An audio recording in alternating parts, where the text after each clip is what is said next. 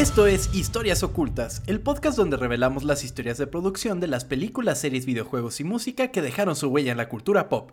Mi nombre es Tom Kersting y me acompaña. Chava Bañuelos. ¿Cómo estás, chava? Orgulloso de ti, de que ya no te equivocaste, ¿eh? Híjole, ¿sabes? Me- Escuchándome me di cuenta de que a veces me cuesta trabajo decir mi propio apellido. ¿A, a poco? ¿Kersting no lo puedes decir? No, sí lo puedo decir, Kersting. Pero la cosa es que cuando estoy leyendo todo, es así como de... Pero bien, bien. Es la primera vez que lo grabas esto, ¿eh? Que quede. ¿Cómo? Sin equivocarte. A la primera, es que normalmente, esa es la primera. Normalmente tenemos que repetir esto, pero lo, lo hiciste muy bien. Sí. Eh, eh, No es por nada, pero qué, qué curioso que menciones lo de regrabar, porque lo vamos a mencionar mucho en esta ocasión, amigo. Ok, ¿por qué? ¿De qué vamos a hablar hoy? En septiembre de 1974, el reconocido autor Stephen King se alojó en el Stanley Hotel, particularmente en la habitación 217. King y su esposa Tabitha eran los únicos residentes en el hotel esa noche. Poco pensaba el escritor que los pasillos de ese hotel lo llevarían a crear una de las novelas de terror más reconocidas de la época moderna, y así, un director llevaría a la pantalla grande una de las experiencias cinematográficas que cambiarían el curso de las películas de terror. Esta es la historia oculta de El Resplandor. Ahora sí, creo que nadie se va a enojar conmigo porque esta película me encanta, güey. Primer semana que no va a haber problemática, Sí, ¿eh? chaval. Qué chingón. Ya sé. Nada, sí, me encanta de Shine, güey. Me, me fascina. Yo soy más de este terror como psicológico. A mí el terror así como de que el demonio se te mete y ese pedo, no me encanta, güey. Pero este pedo psicológico me fascina, güey. Por eso esta película me encanta, güey.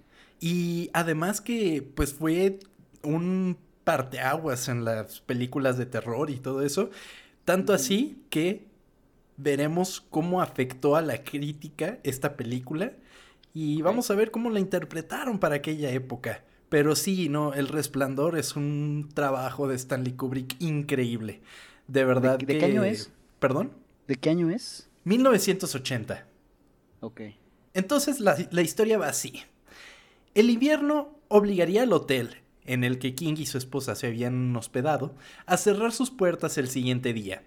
Mientras caminaba por los pasillos, King pensaba, el hotel parecía el escenario perfecto, quizás el arquetípico, una para, uno para historia de fantasmas. Esa noche soñé con mi hijo de tres años corriendo por los pasillos, mirando hacia atrás por encima del hombro, con los ojos muy abiertos, gritando. Lo perseguía una manguera contra incendios. Me desperté con una tremenda sacudida, sudando por todas partes, a una pulgada de caerme de la cama. O sea, está raro soñar ese pedo, güey. Güey, lo perseguía una O sea- manguera contra incendios. Bueno, pero es que si eres ese cabrón, tus sueños deben de ser bien extraños, güey. Seguramente, seguramente, porque además Stephen King es de los au- autores más prolíficos de todos. El cabrón escribe un chingo. eh, yo que sé cuántas historias ya tiene. También trabaja un chingo Como porque se- 60, ¿no? se... ¿no? no tengo idea, te mentiría si te dijera un número específico. Ah. Pero tiene un chingo de historias que se han adaptado al cine, a series. O sea, es ¿Tienes un una favorita? ¿Una película favorita o una historia Ajá. Una historia. Una O historia favorita. A mí me gusta Carrie. Ok, sí. Carrie se me hace muy chida. La original. La nueva ni siquiera la he visto. Yo tampoco la vi, pero sí, la original es muy buena. Y It, no mames, la nueva estaba bien chingona. Me gustó un montón la nueva. Sí, la, la 1 está muy verga. La 2 es normalona, ¿no? Pero sí, la 1 la uno, la uno es mucho mejor que la segunda, pero Sí. sí están chingonas. Sí, sí Sí, están la neta está chingonas. muy verga. Pinche Stephen King es la mamada. Esa misma noche, King solidificó los huevos. Los huevos. No, pues sí. Ya- ya así empieza el- Así empieza la película de terror, ¿eh, güey? Imagínate, pase eso, yo también me asusto. ya entendí por qué todas las películas siguieron después de eso. Pobre cabrón, A ver, ahora sí va. Esa misma noche, King solidificó los huesos de la novela, la cual contendría tonos autobiográficos, ya que dos de los temas centrales de la misma, los peligros del alcohol y la desintegración de la familia, eran los miedos personales y más profundos del autor. A finales de 1970, King tomaba en palabras suyas una caja de cerveza por noche. O sea, hace un six. Un six por noche. Ok, lo, lo he hecho, pero... O sea, por noche, o sea, toda la semana. Ah, bueno, no, sí está cabrón. Ah, sí, ahí sí. Entiendo que hay doctores que dicen una copita de vino, pues sí te ayuda al día. Pero ya echarte una caja de cerveza. sí, sí. seis todos los días. No, sí, no, se está cabrón. su mayor preocupación en este punto fue perder el control de su adicción y dañar a su familia. Inconscientemente, The Shining relata ese miedo, ya que... Eso te iba a decir lo mismo, güey. Sí, sí, sí. Pues de hecho, al principio el güey está sobrio desde hace rato. Y inclusive tiene el problema de que, o sea, lo mencionan que le hizo daño a, a Dani en algún momento. Pero que ya había pasado, ¿no? Algo así como me acuerdo. Y pues eso lo retrata la novela. Entonces eh, King escribía sobre sí mismo al final de cuentas. El autor define el acto de escribir la novela como una especie de psicoanálisis propio. Durante los 80, el alcoholismo de King empeoró.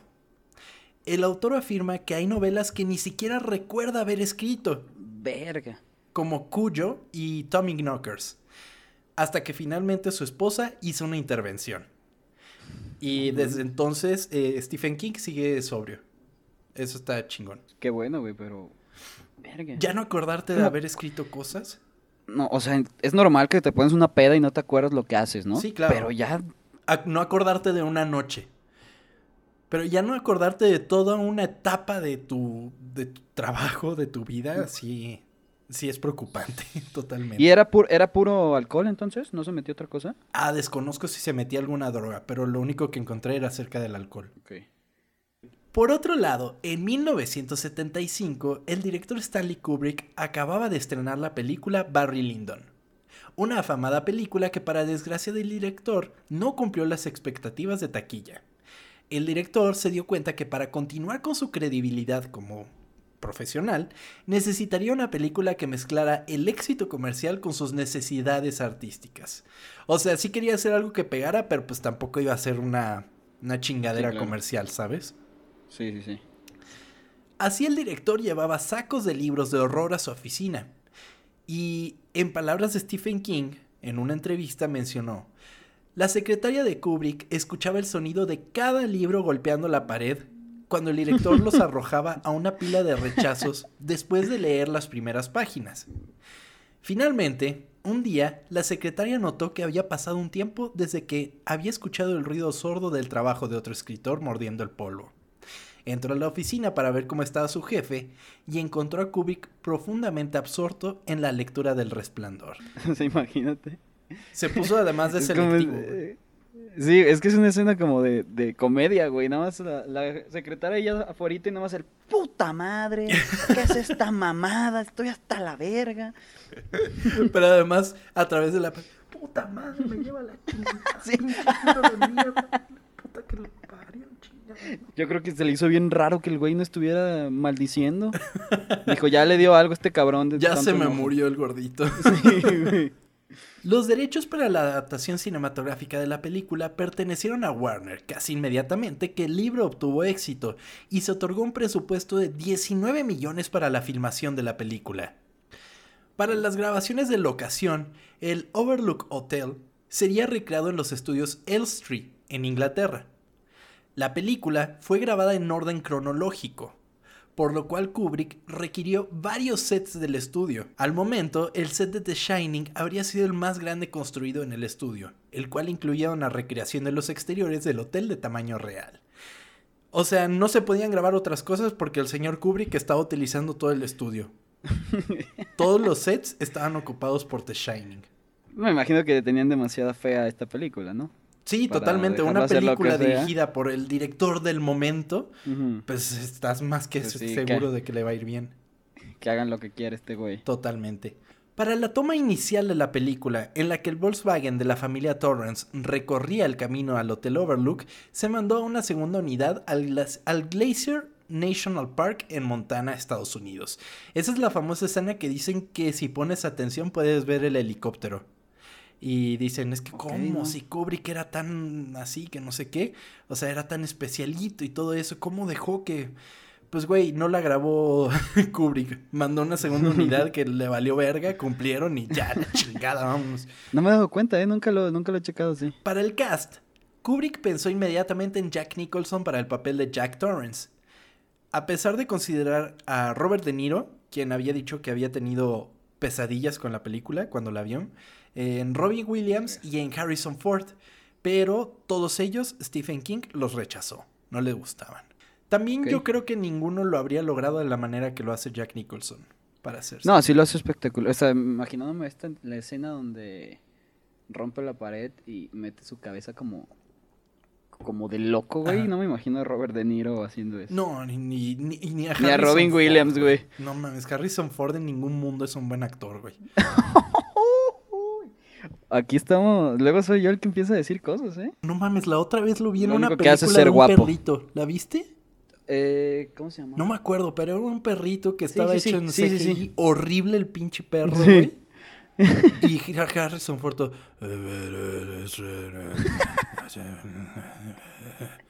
El perrito. Así habla, así Sí, todas las películas de Harrison Ford son lo mismo, güey. Sí. Bueno, está bien. Shelley Duvall, Yo mejor no digo nada. ahora va a ser a mí al que me cancelen. Sí, güey, mejor. Shelley Duvall tomaría el papel de Wendy Torrance y para el papel de Danny Torrance se hizo una audición de 5.000 niños durante seis meses y Danny Lloyd fue escogido entre todos por la semejanza en el acento combinado de Jack Nicholson y Shelley Duvall. Ok. Fíjate, una, una cosa curiosa es que eh, de la familia Torrance, los dos hombres se llaman igual a su personaje y solo Shelley se llama diferente. Porque Ah, no lo Sí. Jack Nicholson es Jack Torrance y Danny Lloyd es Danny Torrance. Es. Eso está muy cagado. Dato de trivia. Siendo Lloyd un niño tan pequeño, tenía 6 años cuando se grabó la película, Kubrick tomó la responsabilidad de protegerlo de toda manera posible, al punto de nunca mencionarle que la película era en realidad un filme de horror. Eso te iba a decir, ¿cómo? O sea, ¿cómo le haces? O sea, a mí siempre me ha parecido impresionante que los niños actúen, güey. Y que lo hagan bien. Es como digo, no mames, yo sé era un estúpido. O sea, sigo pues por esa edad más.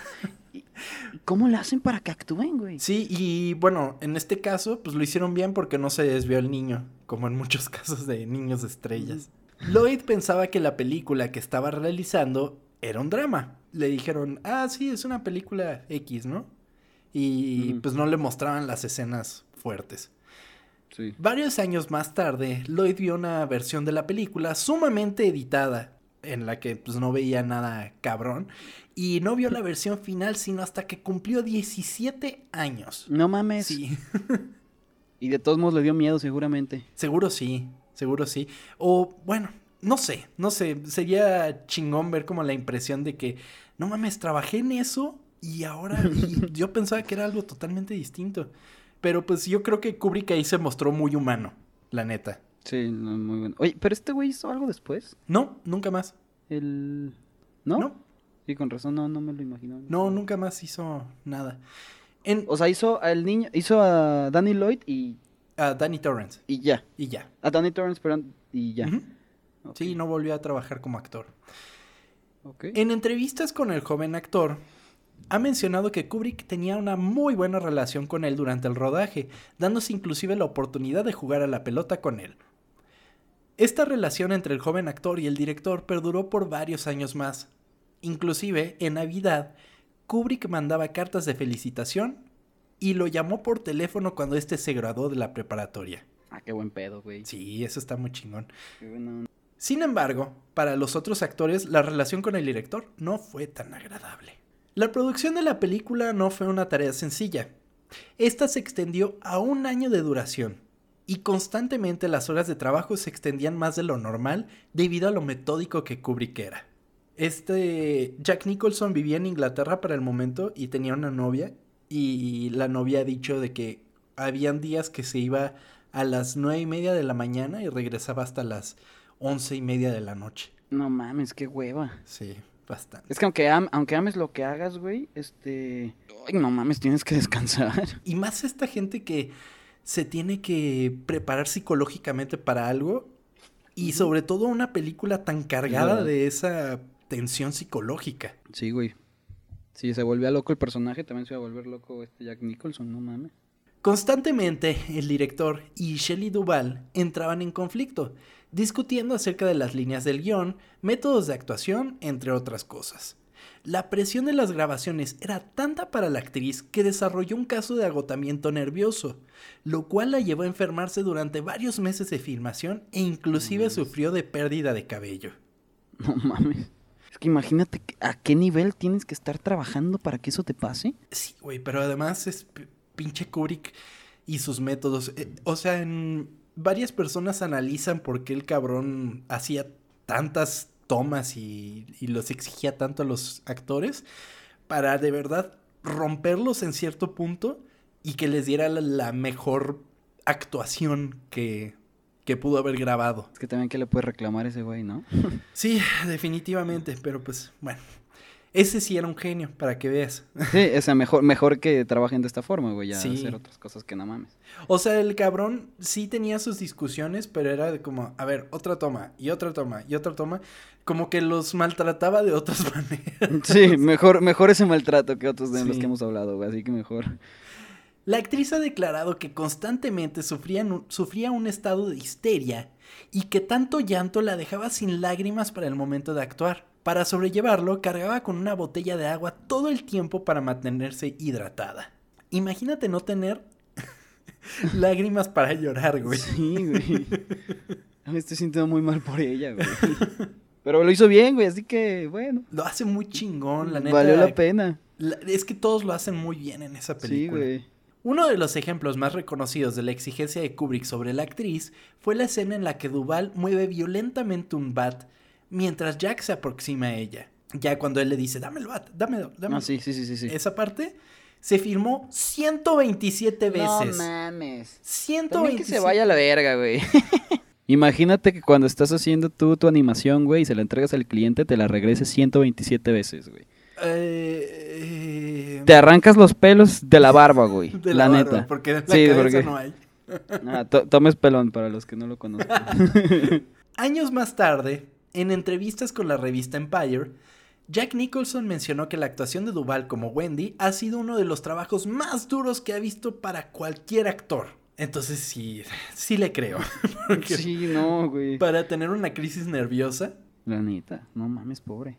Otra de las escenas que requirieron una cantidad estúpida de tomas fue en la que Scatman Crothers habla con Danny acerca de su habilidad para brillar.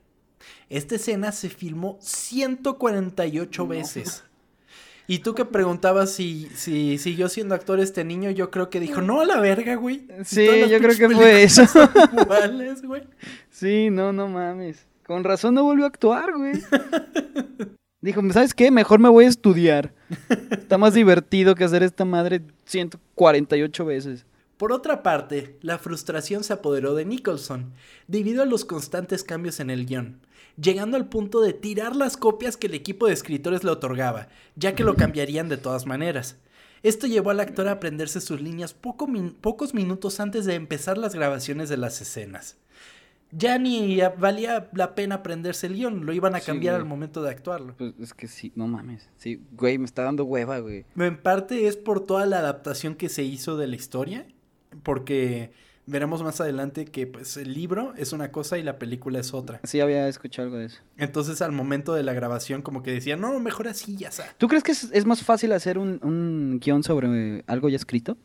Es un pedo, por algo dan un, un Oscar a historia adaptada y otro a historia original. Eh, Pero ¿qué, qué será más fácil, güey? Para, ¿Tú qué crees? ah, Es que no nos vives como con, con el pedo de que... Es que cuando haces un guion adaptado, siempre vas a tener el como bueno, sobre todo si es de un libro, porque es muy diferente como de un acontecimiento a hacerlo sobre un libro que mucha gente ya leyó, por ejemplo. Siempre vas a tener el pedo de que tienes que superar o igualar la, el material original. Entonces, eh, yo creo que debe de ser mucho más fácil como crear tu propia historia y de ahí pues ya Sí, pues ya no, ya no te están comparando. Pues sí, sí. Ajá.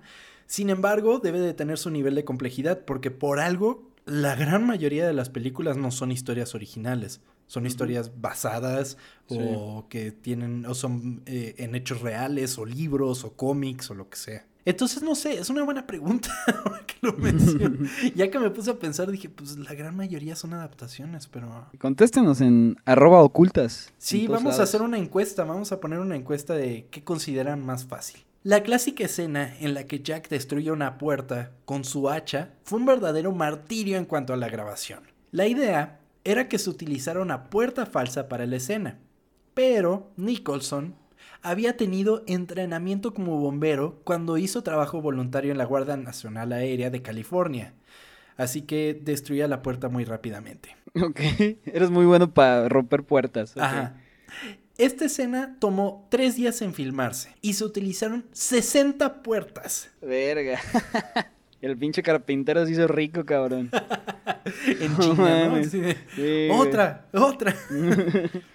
¿Y cuántos se grabaron, güey? ¿2500? ¿Cuántas se grabaron de qué? Escenas. ¿Cuántas veces se grabó? Ah, no, esa no sé cuántas repeticiones. Pero bueno, tres días, güey. No mames, sí, imagínate. debe ser un buen rato. La frase de Jack, Here's Johnny, es una referencia a un incidente que ocurrió en los 60 cuando Johnny Cash usó un hacha de bombero para romper una puerta de conexión entre dos habitaciones del motel que él y los miembros de su banda estaban usando mientras estaban de gira, y luego rompió una de las puertas del pasillo para que pareciera como si un ladrón hubiera entrado y destrozado las habitaciones. Esa es una de las teorías. Otra de las sí. teorías de dónde proviene es de un programa de televisión en el que el locutor se presentaba así. Ok. Pero se me hizo más cagado esta. Sí, está, está más chingona la película, está mejor. Y no solo los actores sufrían del perfeccionismo casi maniático de Kubrick. La escena en la que el elevador se abre y sale sangre por las puertas abiertas era sumamente complicada y estaba planeada para solo repetirse tres veces. Sin embargo, esta se repitió múltiples veces. Al equipo le tomaba nueve días prepararla, pero al momento de la acción, el director se quejaba que no parecía sangre real. Pues fíjate que la escena tomó un año en completarse. No mames. Un año. Verga, güey. En sí las grabaciones se alargaron a un año completo, no solo de esta escena, sino de toda la película. Pero es que al final de cuentas vale la pena, ¿no crees? Es- ¿O no crees que de esas, de esas tantas grabaciones sí quedó una buena antes? una buena toma seguramente sí quedó a la décima. Una toma majestuosa quedó hasta la 127. Ok. Y ese güey, pues para como era. El set también jugaba en contra del equipo. La película se desarrollaría en invierno, lo cual explicaría las abultadas y calientes vestiduras que los actores usarían. Sin embargo, los sets eran bastante calurosos, ya que no contaban con aire acondicionado. O sea, han dicho que los actores terminaban así la escena y se quitaban toda la ropa, güey, del calor que tenían. ¿Cómo chingados querías que no se volviera loca, güey? ¿Cómo no se va a arrancar el pelo? Tengo que repetir esta madre 148 veces. Tengo un putero de calor, güey. Todo el dinero que le dieron para hacer esta película y no ponen, no sé, güey, un ventiladorcillo, güey. No mames. Fíjate que la temperatura también se hizo presente en el set del lounge del hotel, donde Jack escribe su novela. Y debido al intenso calor generado por la iluminación utilizada para recrear la luz del sol de la ventana, el salón se incendió. No mames. Se les incendió todo el set. Afortunadamente todas las escenas se habían completado allí. Ah, bueno. Por lo que el decorado se reconstruye con un techo más alto y Steven Spielberg utilizó la misma área para la tumba del Pozo de las Almas, lleno de serpientes en Los Cazadores del Arca Perdida en 1981. Ok. Es un gran dato de trivia. Es, es, es- esa te iba a decir, date de trivia, eh. Bien. Está muy chido. Esto se lo pueden platicar a sus amigos. Para Van impresionarnos. a decir, güey, ¿cómo sabe tanto este tipo? Ah, lo escuché en un podcast, se llama Historias Ocultas. Velo a escuchar en Spotify y en cualquier Sí. lugar. Y sí, les estaremos agradecidos de por. Entonces, eh, pues sí, güey, porque además la luz eh, del sol cuando hay nieve es mucho más fuerte porque la refleja la nieve. Entonces sí era un pedo de que tenían que utilizar muchísimas luces para hacer que pareciera que sí estaba muy, muy nevado afuera y el sol y toda la cosa. Entonces sí, Hoy, tras da- hoy traes datos este, impresionantes, ¿eh? amigo, de verdad disfruté escribiendo este guion. Lo disfruté bueno, un chingo. Está, está divertido, güey. Es- sí, porque hay muchos. Así les puse muy poquitos, pero de verdad vale la pena buscarle por ahí porque hay un montón que tuve, tuve que dejar fuera. Inclusive podríamos hacer una segunda parte, pero Vamos a ver más adelante cómo funcionan las segundas partes. Muy bien. La película se estrenó el 23 de mayo de 1980 en Estados Unidos. Sin embargo, Kubrick no estaba contento con el resultado final. El director cortó una escena al final que tuvo lugar en un hospital. O sea, ya se había estrenado la película, un estreno limitado. Y la cortó. y la cortó de plano. La escena muestra a Wendy en una cama hablando con el señor Ullman, quien explica que no pudo encontrar el cuerpo de Jack. Luego le da a Danny una pelota de tenis amarilla que presumiblemente podría ser la misma que Jack estaba lanzando alrededor del hotel. Posteriormente, esta escena fue cortada físicamente de las copias por los pro- proyeccionistas y enviada al estudio por orden de Warner Brothers. No creo que le cambiara tanto, ¿verdad? Había un crítico de cine muy conocido, se llamaba Roger Ebert, y lo analiza de buena manera. De hecho, aquí tengo su statement. Ah, ok. Si Jack efectivamente murió congelado en el laberinto, por supuesto que su cuerpo fue encontrado. Y más temprano que tarde, ya que Dick Halloran alertó a los guardabosques sobre serios problemas en el hotel. Si no se encontró el cuerpo de Jack, ¿qué pasó con él? ¿Nunca estuvo ahí? ¿Fue absorbido por el pasado y, y eso explica la presencia de Jack en esa fotografía final de un grupo de asistentes a una fiesta en el hotel? ¿Existía la violenta persecución de Jack por su esposa e hijo enteramente en la imaginación de Wendy o de Danny o de los dos? Kubrick hizo bien en eliminar ese epílogo, sacó una alfombra de más de debajo de la historia. En cierto nivel, es necesario que creamos que los tres miembros de la familia Torrance son en realidad residentes del hotel durante ese invierno, pase lo que pase o lo que crean que pasa. Yo considero que qué bueno que la quitó. La neta, o sea, no lo hubiera pensado nunca, güey. Pero sí, no mames. O sea, quizás si te pones a analizar lo que mencionaban de que no lo encontraron y tú de, ah, cabrón, ¿cómo? Sí, vas a. Como, como es, sí. Quito toda la historia de abajo, sí, cierto. Empezabas a decir más cosas y más. Totalmente. Pero fíjate que Roger Ebert no fue el único en tener palabras acerca de la película. Eh, esta nueva sección se llama ¿Qué dijeron las críticas? Y musiquita, ¿no? Pero no la vamos a poner porque fuck the production. Eh, la historia, fíjate que The New York Times dijo, la historia sobrenatural tiene muy poca rima o razón. Prácticamente irrelevante. Verga. Variety dijo, con todo con lo que trabajar, Kubrick se ha asociado con el nervioso Jack Nicholson para destruir todo lo que era tan aterrador sobre el bestseller de Stephen King. The Chicago Tribune dijo, una gran decepción. La mayor sorpresa es que prácticamente no contiene emociones. Dada la reputación de clase mundial de Kubrick, la reacción inmediata es que tal vez estaba detrás de algo más que emoción en la película.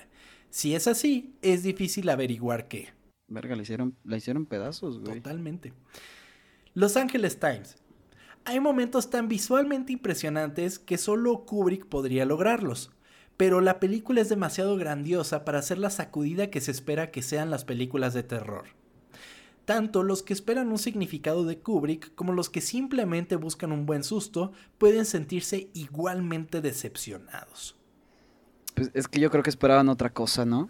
Los tiempos eran distintos. O sea, el Sí, terror estaba pegando más que nunca y te presentan una película que es así de diferente, pues sí te saca Pues sí, de de onda. gustar. O sea, el- digamos, el exorcista es del 70 y algo, ¿no? Según yo. A lo mejor hice una pendejada. No, no, sé. de hecho le ofrecieron a Kubrick en algún momento dirigir El Exorcista. Ah, sí es, sí es antes que esta, ¿no? Ok. Y pues yo creo que se están esperando algo así, güey, de sustos que son muy diferentes a lo que es esta película. Ajá. Yo creo que por eso la hicieron caca, güey. Ya- yo creo que por eso ahora es lo que es, porque evoluciona, envejece de una manera impresionante. Así es, totalmente. Pero fíjate que el crítico más duro de la película fue el mismo creador de la historia, Stephen King. Ah, sí había escuchado que no le gustó, ¿verdad? Le caga. Sí, pero no, la verdad nunca he leído el libro, no sé qué tan distinto sea, pero sí había leído que el güey la odia. La odia totalmente. Creo que es la que más odia de todas sus adaptaciones. El autor consideraba que la película era visualmente hermosa, pero una pobre adaptación. Es una de las pocas adaptaciones de su trabajo que odia hasta el día de hoy. Verga. King sugirió una vez que no le gustaba que la película minimizara lo sobrenatural. Él había imaginado a Jack como una víctima de las fuerzas externas que acechaban al hotel, mientras que Kubrick había visto la obsesión y su malignidad resultantes como provenientes del propio personaje. King lo hacía más como un pedo de. Em, como un exorcismo, por así decirlo. Ajá, como fantasma. Como, como lo están manejando antes esas películas. Totalmente. Y Kubrick dijo: no, güey. O sea, el humano es malo. Entonces se puso a explorar es, todo eso durante la O sea, en lugar, en o sea, por dentro, ¿no? Como que el... Sí, sí. O sea, el libro de The Shining fue nada más una base de la que Kubrick saltó, güey. Yo no me atrevería a decir si el libro o la película es mejor porque no he leído el libro. Me gustaría, pero no podemos negar que la película es una cosa increíble por sí misma. En palabras del autor, Partes de la película son escalofriantes, cargadas de un terror implacablemente claustrofóbico, pero otras fracasan. No es que la religión tenga que estar involucrada en el horror, pero un escéptico visceral como Kubrick simplemente no podía comprender la pura maldad inhumana del Hotel Overlook. Así que buscó, en cambio, el mal en los personajes y convirtió la película en una tragedia doméstica con matices vagamente sobrenaturales. Ese era el defecto básico. Como no podía creer, no podía hacer que la película fuera creíble para los demás. Lo que básicamente está mal con la versión de Kubrick del Resplandor es que es una película de un hombre que piensa demasiado y siente muy poco. Y es por eso que, a pesar de todos sus efectos virtuosos, nunca te agarra por el cuello y se cuelga del modo en que debería hacerlo el horror real. Ok, es que no sé qué decir porque qué chingados le puedo decir yo a Stephen King, ¿no? Claro. Pero, o sea, qué culero que no le haya gustado, güey, pero pues está bien verga. Es que además yo creo que deberíamos de dejar de lado que es una adaptación y más que está basada en, quizás. Ok. Sí, sí, sí. Eh, es como yo lo percibo. Porque además en 1997 hicieron un, no un remake de la película, hicieron una nueva película eh, de The Shining y era más similar a, al libro. Pero pues obviamente no tiene lo mismo, güey. O sea, no está hecha, no. tiene los mismos valores de producción. Yo no la he visto, pero eh, durante mi investigación vi unas partes de la película y nada más no, no te, no te transmite lo mismo. Y te lo estoy diciendo con unos clips. Tú ves un clip de The Shining y es como de, ay, güey. Y de esta madre, pues no. Se nota que no la grabaron 148 veces. ¿No? El, al principio Stephen King tenía pedos porque eh, Kubrick no quería, no quería grabar en el hotel que a este güey le había inspirado la película la película, el libro. Y pues dijo, ah, bueno, ya, pues hazla en el estudio, la chingada. Pero este remake que te estoy diciendo, bueno, no remake, esta nueva película que te estoy diciendo, eh, sí la hicieron en el hotel. Y el pedo con el hotel es que sí es muy chiquito. Y cuando tú ves The Shining, el hotel lo ves como enorme. Y Se ve gigante, sí. Enorme. En parte es por cómo lo grabaron, que utilizaron una, una cámara de 18 milímetros. Y eso hacía que se viera enorme todo. Y... No, me acabas de cambiar todo, güey. Yo me imaginaba el hotel gigantesco, güey. No, no, no. El original era muy chiquito y muy apretadito. No mames, no sabía eso, güey. A pesar de las reseñas mixtas de la película, el odio por parte del autor del libro y los recortes de escena a destiempo por parte del director, la película tuvo una buena taquilla, llegando a los 46 millones. Años más tarde, el culto generado por la misma llevó a Warner a producir una secuela directa de la misma película, Doctor Sleep, inspirados en el libro homónimo escrito por King en 2013. ¿Esa sí le gustó o no? Sí, sí le gustó, pero que además compensaba lo que no le había gustado de la película de Kubrick. ok. Con los años la película se ha interpretado de distintas maneras, que van desde lo absurdo a lo misteriosamente factible. Una de las más reconocidas es la alegoría a que la película trata realmente del genocidio de los nativos americanos. Esta teoría relaciona a Stuart Ullman, dueño del hotel, quien por su vestimenta y encuadre podrían interpretarse como presidenciales en la escena que relata la historia del hotel, en la cual menciona que el hotel fue construido sobre nativos americanos muertos, literalmente. Em, además de que alrededor del hotel podemos apreciar decorados que claramente son nativos americanos. O sea, el hotel se hizo sobre un cementerio. Pues, Sobre, un- sí, bueno, sobre las tumbas, por así decirlo. de los nativos americanos. Ajá. Entonces como que tratan de representar eso. Luego se ponen un poco, porque las cosas de las teorías es que se vuelven cada vez más rebuscadas y se Sí. ponen en el pedo de que es que, la- que el hacha y que lo corta y que no sé qué tiene que ver con Imagínate- el blanco y que no sé cuánto. Imagínate si me hubieran cortado esa última escena, güey. Las teorías hubieran estado más cabronas. Totalmente. Otra de las teorías acerca de la película relaciona un rumor que tiene años rondando por el consciente colectivo. El aterrizaje en la luna fue falso. La leyenda cuenta que Estados Unidos estaba tan desesperado por ganar la carrera espacial que le encargó al afamado director Stanley Kubrick realizar un montaje en el que representara la llegada de Neil Armstrong, Mike Collins y Buzz Aldrin a la luna. Kubrick, desesperado por revelar su secreto, dejó pistas en la película para que la gente dedujera el misterio. La teoría, mames. la teoría menciona que hay tang en la, la escena del Hotel Overlook. Neta, la teoría menciona que hay tang. Tang, el jugo. ¿Ok? Lo- es que lo relacionan con el programa espacial, eh, la marca. Entonces dices, Ah, hay tang ok, ahí. ok. Y es como de, güey, sí, también al lado hay un Kool-Aid. Literalmente, yo vi la escena y ahí hay un Kool-Aid. Es como de, güey, es un hotel, tienen que tener cosas. Pero. Eh, además, hay una escena en la que Dani tiene un suéter de la misión Apolo 11 Sí, sí, sí, lo he visto. y relacionan eh, la habita- el número de la habitación, que en la película es la 237, que lo tuvieron que cambiar, es una historia muy cagada.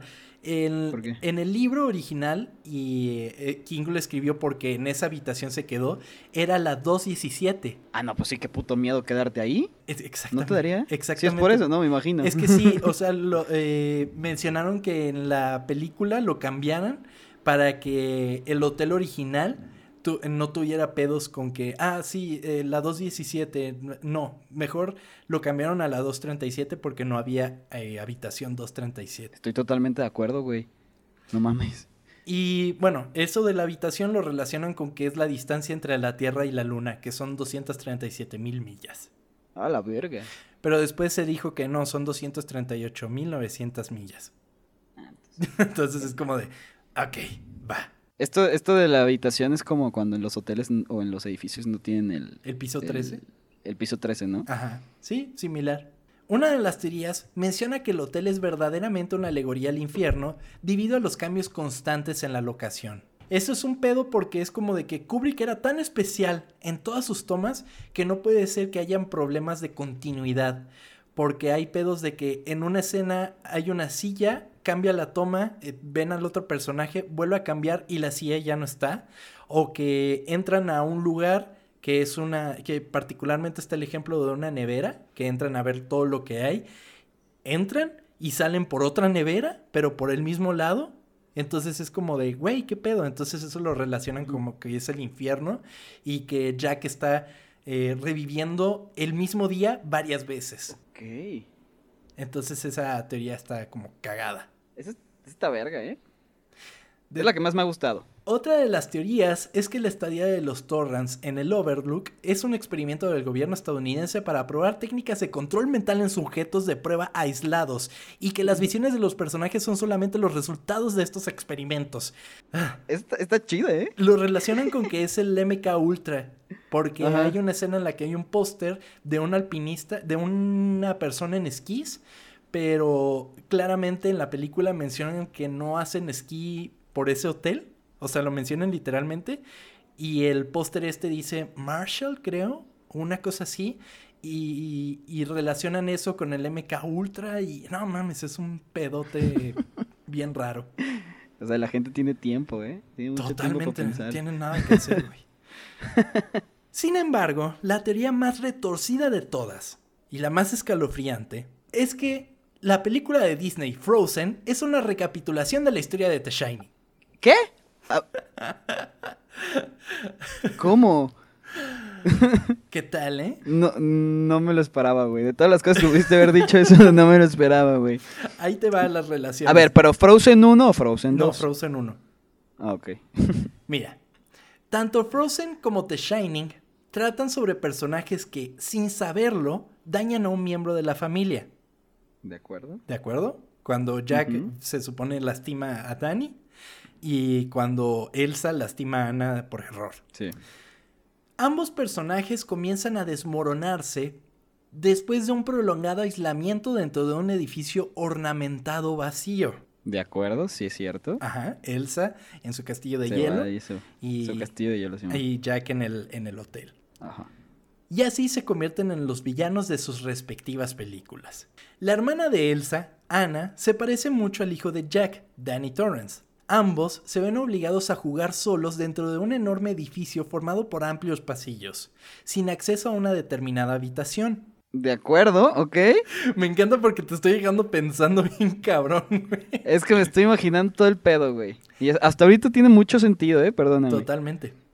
Ambos también están tocados por lo sobrenatural. Porque te acuerdas que Danny Torrance tiene pues el, el Sí, como Shining. el- el Shining, ajá. y, y, él, y Ana pues tiene su mechoncito que pues es- la está matando de alguna manera. A medida que avanzan sus respectivas películas, se convierten en víctimas inocentes. El corazón de Ana es congelado por su hermana, casi matándolo, matándola, y Danny se ve obligado a huir de su padre. Ok. Ok, ok. Olaf Hasta ahorita todo bien. se basa en Wendy, ya que ambos son personajes tontos y quisiera agregar dientones, dispuestos a hacer cualquier cosa para salvar a sus seres queridos. Sí. Ajá, porque Olaf to- hasta se todo- sacrifica. Ahorita todo está bien. Sí. Ah, vamos a decir una cosa. Ajá. Olaf, vete a la verga. Te odiamos todos en este podcast. Sí, la Sí. verdad sí. Esa pinche película antes de Coco, no mames. Qué. Christoph se basa Horrible. entonces en Dick Halloran, cuya experiencia con lo sobrenatural le permite vincularse con Anna, al igual que Halloran se, usa- se une a Danny, porque eh, este güey Christoph tiene a los trolls y ya conoce como la onda de la magia, y Halloran eh, pues puede platicar con Danny por el Shining, ¿ok? Finalmente, al final de Frozen y The Shining, los personajes principales terminan literalmente congelados. ¿Es verdad? Al final de Frozen, Anna es congelada y al final de Sí. The Shining, eh, Jack es congelado. Sí, es cierto. Pero Es pues verdad. una como es para niños y otra como es para adultos y de terror, pues una tiene que acabar bien y la otra tiene que acabar mal. Güey. Te volé la cabeza. No mames. A todas las personas que están escuchando este pedo están de, a la verga, sí es cierto. Está muy chingona esa teoría. Frozen recuenta todo The Shining. Si ya viste Frozen, ya viste The Shining. Y, y- y a la inversa. Es verdad. Wow. Dinos, coméntanos, ¿qué película te gusta más, The Shining o Frozen? De todas las teorías, esta mandar- fue la que más me gustó. no mames, está verguísima, güey. La verdad. También el güey que hizo esto, güey, qué pedo. Sí, te- te Escúchame bien. imaginarás que fue una teoría que se hizo en Reddit y se hizo así como Sí. Reddit es Como todo. impresionante. Pero, güey, espero que el cabrón que hizo esa teoría escuche este podcast y diga, y para que me escuche, cabrón, ponte a hacer algo, güey. Haz algo de tu vida. O sea, muy verga tu historia, pero no mames. que- o sea, ahorita, qué verga, güey. Respétate, quiérete. O sea, gracias por, gracias por hacerme tan feliz pensando esto, pero ya. Además hay otro chingo de teorías de que la película es un espejo de sí misma.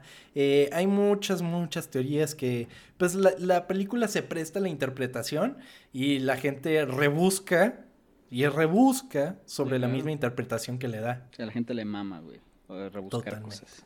Totalmente, donde no las hay. La producción de The Shining fue problemática, la recepción de la misma fue dura y las teorías detrás de la trama son alocadas. Sin embargo, el paso de los años solo ayuda a la cinta. El trabajo de un visionario como lo fue Kubrick solo nos deja ver que la película era adelantada para la época y que, sin importar el paso de los años, la gente seguiría interpretándola de maneras distintas y dándole un nuevo sentido a una cinta que, más allá de ser una mala adaptación de un libro, creó un universo en el que cualquier espectador puede perderse a través de los pasillos del Hotel Overlook. Esta fue la historia oculta de The Shining. Bravo, Tom. Bravo. Qué Verguísima. historia tan cabrona, ¿no? Sí. Ya vi por qué te divertiste tanto buscando de ella, ¿eh? Es que sí, como que una cosa te- me llevaba a la otra y decía, ah, no más, como que hay teorías y me puse a leer Sí, las güey. teorías y, Y después ves lo de Frozen y es como, no mames, es lo mejor que me ha pasado en la vida, güey.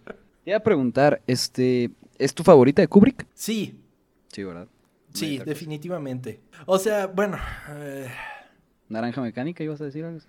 ¿O no? No, no, porque, o sea, sí me gusta la naranja mecánica, pero al momento que la vi me impactó mucho más The Shining. Ok. Y ambas las vi como en una etapa muy cercana de la vida, no fue así como de que, ah, sí, es que yo las vi de adolescentes. No, las vi ya, yo creo, 18, 19 años.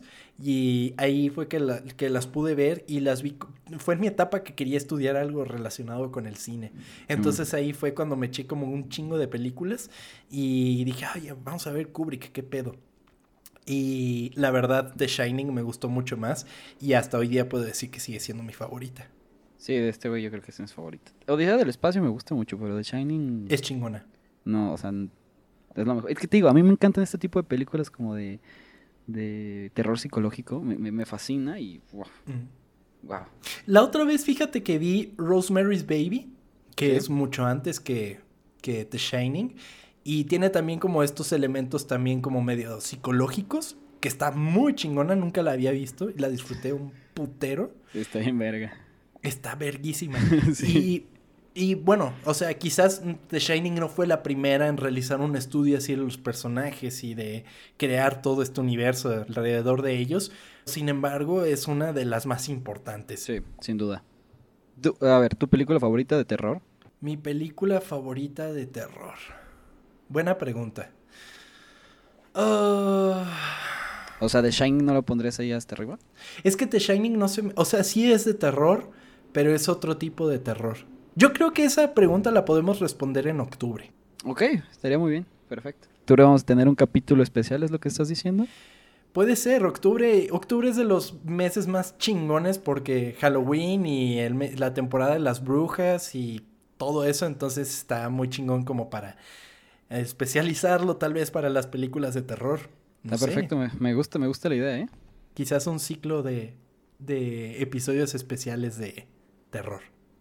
¿Qué opinan? Díganos, arroba ocultas. Síganos en redes sociales, arroba ocultas en todos lados, ocultas con doble O, como si fuéramos cool, porque en este podcast somos muy cool. Muchas gracias a las personas que no- nos han estado escuchando, que nos han estado apo- apoyando hasta el día de hoy. De verdad es invaluable todo lo que están haciendo. Lo estamos disfrutando un chingo. Cada día nos divertimos más haciendo este podcast y todo es gracias a ustedes, los que también esperamos se estén divirtiendo cada día más con nuestras pendejadas. Que por cierto, quiero mandar dos saludos. Ajá. El primero es para Josh Segovia, Ok. eh, que creo que me odia un poco. Te, te ganaste su odio. sí, me gané su odio y lo entiendo, pero te mando saludos. Muchísimas gracias por escucharnos, Josh. Este, Muchas espero gracias. que, que te guste Shining como a mí, porque como que estamos al revés en todas las cosas. y el otro es para, tú lo conoces, para Emigdio. Eh, tuvimos, hace tiempo vimos The, Shining, él y yo, eh, como una cita romántica en mi, en mi cama acostados, bebiendo cerveza. Y diario que me acuerdo de esta película, me acuerdo de ese cabrón viendo la película. O sea, estabas como Stephen King escribió el libro. Haz de cuenta. Igualito. Saludos al amigo Emigdio. Y sí, pues si ustedes quieren alguna mención, algo, mándennos por, ya sea por DM, eh, una arroba por ahí, no, no, o sea, por cualquier lado que nos puedan contactar, ustedes háganlo y van a saber que estamos ahí y pueden ser mencionados en el siguiente episodio de Historias Ocultas. También si tienen alguna sugerencia, queja, mentada de madre, en este caso creo que me tocaría a mí un poco Eh, más. hoy te tocó, estoy sorprendido. Hoy me salvé. Hoy los fans de Harrison Ford se me van a venir encima. Pero, pero bueno, eh, mentadas de madre, todo a las redes sociales, por favor. Y compartan el podcast, lo apreciamos muchísimo que lo hagan. Nos da mucho gusto cuando lo hacen, nos hacen muy, muy, muy felices y hacen crecer cada vez más esta comunidad que se junta todos los jueves ocultos para escuchar un nuevo episodio de este podcast. Qué bien suena Chava. eso de juegos ocultos, eh, me encanta. De verdad que sí. Sí. Chava, muchas gracias por acompañarme esta noche. Tom, gracias a ti, gracias por platicarnos a todos esto. Nos vemos el jueves. Gracias a todos. Así es, el siguiente jueves con una nueva historia. Nos vemos la próxima. Hasta luego. Adiós.